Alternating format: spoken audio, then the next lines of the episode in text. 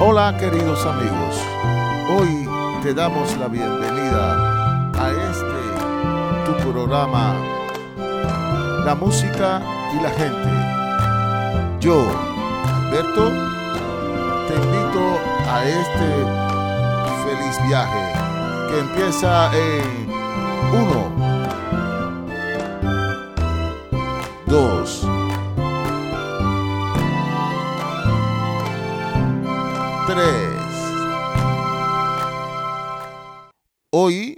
para esta serie de programas estamos hablando con el señor Alberto Molote Muñoz.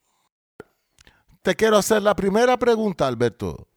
¿Cómo quieres que te digan? ¿Alberto o Molote? Muchas gracias por esta invitación. Mira, a mí me da igual. Molote me llaman muchos amigos del mundo musical. Si me dices Molote, está muy bien. Para ti, la primera pregunta, ¿qué representa ser un músico cubano en estos tiempos? Mira, hay una cosa muy bonita aquí en todo esto. Mi padre nos inculcó a todos mis hermanos eh, la música cubana y su cultura. No quiero hablar de mí. Es mejor que te cuente historias de la gente y su música, la gente que he conocido, gente importante para el mundo musical cubano y para la música cubana, que es un fenómeno mundial. Entonces, hoy escuchamos anécdotas de gente y su música. Mi primera anécdota empieza en el 1997. Me invitaron a participar como trombonista en un proyecto diferente. Músicos muy viejos, de 70 y de 60 y de 80 años. Algunos eran muy conocidos para mí, otros no los conocía. Nunca los había escuchado, ni su nombre. Entonces, en los ensayos, en la casa del contrabajista, Cachaito, vi por primera vez a un señor que casi lo traían de la mano porque no podía caminar. Venía caminando y dos personas lo aguantaban y entonces lo llevaron y lo sentaron en un sillón detrás de nosotros y nosotros ensayando eh, muchísimo. Pero bueno, las cosas de Cuba, no, sin audio, un bajo, un piano, percusión, timbal, cantantes, algunos muy conocidos. Los cantantes estaban detrás de los metales, es decir, que yo no escuché nada de lo que ellos cantaban. Solo yo miraba y veía mímica. Los cantantes eran Manuel Licea Puntillita, Raúl Planas, Félix Baloy, y este personaje. Ensayamos y ensayamos 15 días de ensayo y llegó el día de la partida, salimos directamente a Habana, Londres. El primer día descanso, el segundo día teníamos un concierto, no voy a decir el lugar porque tengo miedo de equivocarme eh, de lugar, creo que era Ronnie Scott, pero a la hora de la prueba de sonido, el, jefe nuestro dijo, los más viejos no vengan a la prueba de sonido, solamente los jóvenes. Es decir, probamos todo el sonido y yo seguía sin escuchar al viejito que había que llevarlo un poco para que caminara. Y así, bueno, pasó la prueba de sonido y llegó el momento de la actuación porque era un club lleno, subió este señor a cantar. Y cuando yo oh, escuché el cantar de este, era algo impresionante. Y yo no sabía si tocar o escucharlo. Mi compañero que estaba al lado, que tocaba trombón, cogió y me dio con el codo y me daba tú. Y dice, oye, que hay que tocar. Y yo decía, pero ¿quién es? Es impresionante cómo, cómo puede cantar así, tan bonito. Una persona que casi no puede caminar. así es. Y así es mi primera experiencia con el gran, señoras y señores, Ibrahim Ferrer. Es muy bonita tu historia. Entonces, hoy hablamos de los Afro-Cuban All Stars de Juan de Marcos y el Buena Vista Social Club de Juan de Marcos González.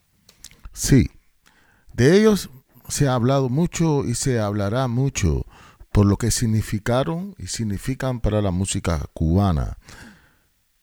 Pero yo voy a hablar más de nuestras vivencias personales. Entonces, Molote, tenemos una segunda pregunta obligada.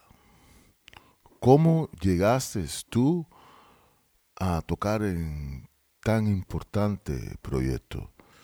Mira, solamente te voy a decir, por ahora, por ahora, ¿eh? que fue una combinación de amistad y fue una combinación de ser un músico de un buen nivel y fue la combinación de estar en el momento apropiado y en el, en el lugar apropiado, ¿no?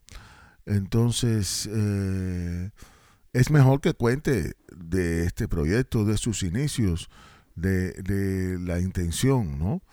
y como era, como todo el mundo sabe, era la intención de hacer música de las grandes estrellas, de los grandes de, de Cuba de los años 50, ¿no?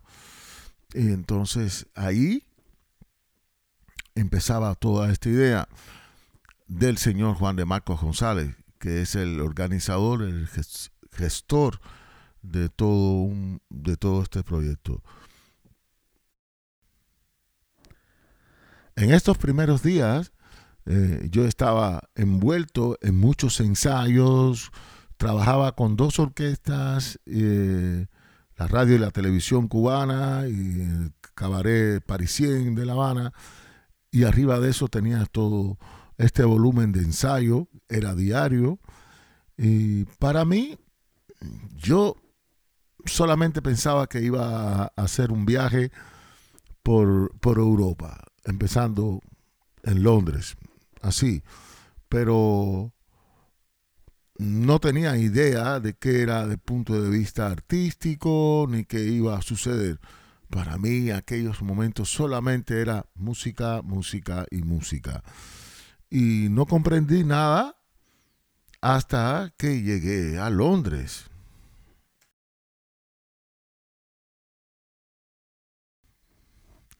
Las primeras cosas que empecé a notar estando en La Habana, eso sí me di cuenta que había muchos periodistas, había como 15 periodistas, todos tirando fotos y haciéndole entrevistas a, los mayores, junto con Juan de Marcos, y, y yo comprendía, yo decía, wow, tantos periodistas para esta música con la gente mayor pero ni pensar de qué se trataba este proyecto. ¿eh? Era todo algo raro. Eh, ¿Y por qué? ¿Por, qué pensabas que era un proyecto raro? Eh, ¿Hay en Cuba proyectos con muchos periodistas o no hay? O... Explica un poquito eso. Sí, claro. Este, yo anteriormente había trabajado con una orquesta muy importante de, eh, Cuba, del mundo del bailador, la orquesta de Helio Rebé, y había hecho muchas giras al exterior y había trabajado en la televisión cubana y de verdad era una gran orquesta, una orquesta de las más famosas en Cuba, del maestro Helio Rebé.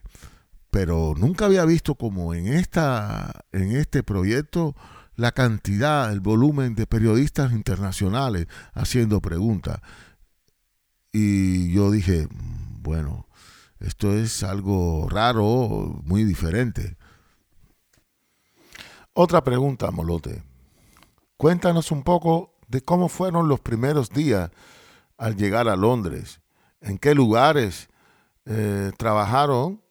Ya escuché de Ronnie Scott, pero eh, por favor, cuéntanos esos primeros días, cómo, era la vida eh, de ustedes. Bueno, nosotros vivimos en un barrio de Londres, en unas casas grandes con muchas habitaciones. Creo que eran tres casas, ¿no? Y entonces allí las habitaciones vivíamos en parejas. Pero las casas tenían una gran cocina común y tenían una gran sala de estar común. Teníamos que entre nosotros mismos cocinarnos la comida, hacer la cena y, eso. Nos llegamos en acuerdo, bueno, yo fui cocinero de cuatro de ellos, creo que era Plana, Rubalcaba, em, Aguaje, Amadito y Ángel Terry, el conguero.